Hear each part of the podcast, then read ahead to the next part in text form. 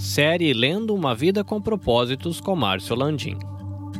Capítulo 24 Transformado pela Verdade. As pessoas precisam mais que de pão para a sua vida, elas precisam alimentar-se de cada palavra de Deus. Mateus 4, 4. A verdade nos transforma. O crescimento espiritual é o processo no qual substituímos as mentiras pelas verdades. Jesus orou: santifica-os na verdade. A tua palavra é a verdade. Santificação exige revelação. O Espírito de Deus usa a palavra de Deus para nos tornar semelhantes ao Filho de Deus. Para nos tornar semelhantes a Jesus, devemos preencher nossa vida com a Sua palavra. A Bíblia diz: por meio da palavra somos unidos e moldados para as tarefas que Deus tem para nós. A palavra de Deus é diferente de qualquer outra palavra, ela é viva. Jesus disse que as palavras que eu lhes disse são espírito e vida. Quando Deus fala, as coisas mudam. Tudo ao seu redor, toda a criação existe porque disse Deus. A Bíblia é muito mais do que um manual de doutrinas. A palavra de Deus gera vida, cria fé, produz mudanças, afugenta o diabo, realiza milagres, cura feridas, edifica o caráter, transforma as circunstâncias, transmite alegria, supera a adversidade, derrota a tentação,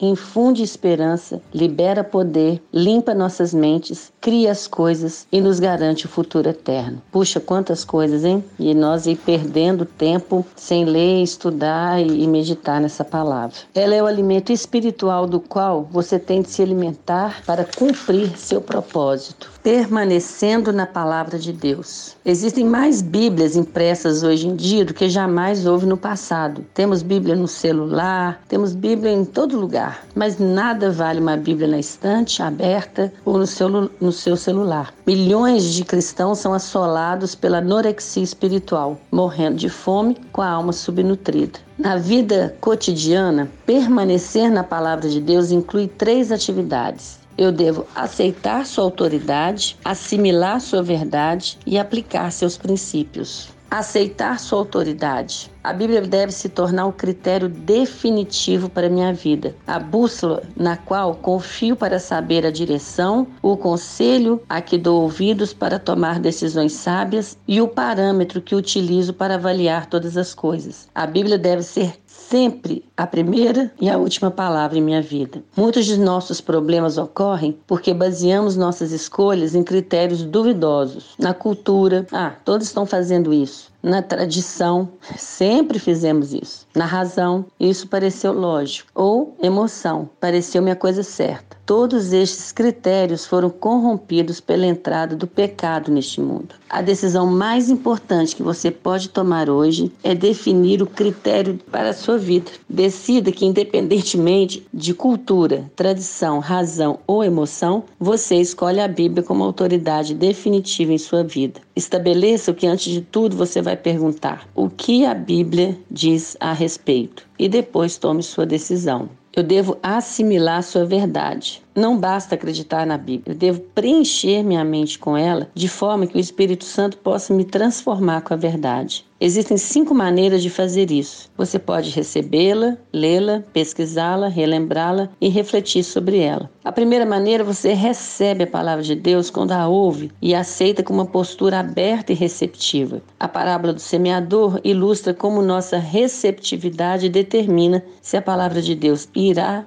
ou não criar raiz em nossa vida e dar frutos. Jesus identifica três atitudes de repúdio: mente fechada, à beira do caminho, mente superficial, solo pedregoso, e mente distraída, entre os espinhos. E então diz: considerem atentamente como vocês estão ouvindo. A segunda maneira, por mais de dois mil anos na história da igreja, somente os sacerdotes podiam ler a Bíblia pessoalmente, mas agora milhões têm acesso a ela. Apesar disso, muitos cristãos são mais dedicados à leitura do jornal, de notícias em geral, de fofocas, de celebridades, do que a leitura da Bíblia. Não é de admirar que não cresçamos. Não podemos assistir a televisão por três horas e ler a Bíblia três minutos e esperar crescer. A leitura diária da Bíblia o manterá ao alcance da voz de Deus. Terceira maneira, pesquisar e ou estudar a Bíblia é outra forma prática de permanecer na palavra de Deus. A diferença entre ler e estudar está em dois exercícios que se adicionam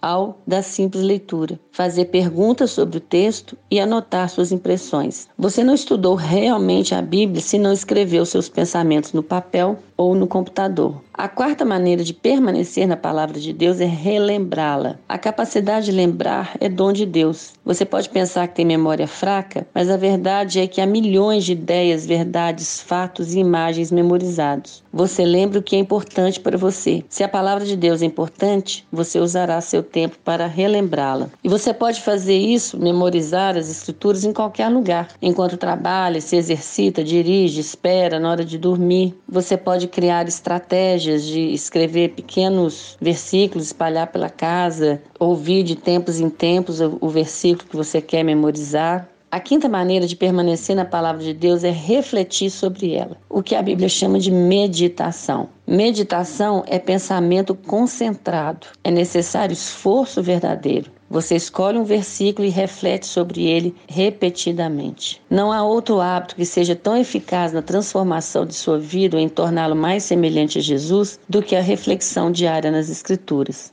Devo aplicar seus princípios. Podemos receber, ler, pesquisar, relembrar e refletir na palavra de Deus, mas tudo será inútil se falharmos em pô-la em prática. Devemos nos tornar praticantes da palavra. Esse é o passo mais difícil de todos, porque Satanás combate com muita intensidade. Ele não se importa que você frequente estudos bíblicos, contanto que não faça nada com o que aprendeu. Jesus disse: Portanto, quem ouve estas minhas palavras e as pratica é como um homem prudente que construiu sua casa sobre a rocha. Jesus também destacou que as bênçãos de Deus vêm de obedecer à verdade, não apenas de conhecê-la. Ele disse: Agora que vocês sabem estas coisas, felizes serão se as praticarem. Uma razão que nos faz evitar a aplicação pessoal da palavra de Deus é a possibilidade disso ser difícil ou mesmo doloroso. A verdade irá libertá-lo, mas a princípio poderá deixá-lo infeliz. A palavra de Deus expõe nossas motivações, aponta nossas faltas, repreende nosso pecado e espera que nos transformemos. Faz parte da natureza humana resistir a mudanças. Então, aplicar a palavra de Deus é uma tarefa difícil. Por isso é tão importante discutir as aplicações pessoais com outras pessoas. A melhor forma de tornar-se um praticante da palavra é colocar no papel uma atitude efetiva resultante da leitura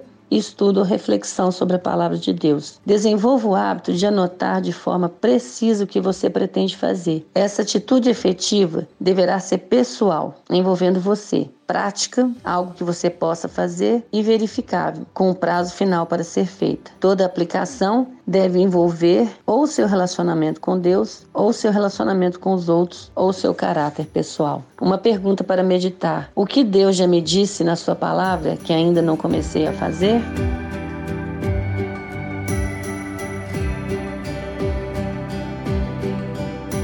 Você pode ouvir a continuação desta série diretamente do seu agregador de podcasts, Spotify, Google Podcasts e Apple Podcasts. Basta você procurar por EBVNcast. Se você quer conhecer um pouquinho mais do nosso trabalho, visite ebvncast.com ou visite a nossa página no Facebook EBVNcast. Esses episódios eles estão sendo produzidos e editados pela NAB Podcast Network. Quer conhecer um pouquinho mais do nosso trabalho? Visita lá nabecast.jp. Eu sou Carlinhos Vilaronga falando diretamente aqui do Japão. Até a próxima. Minasan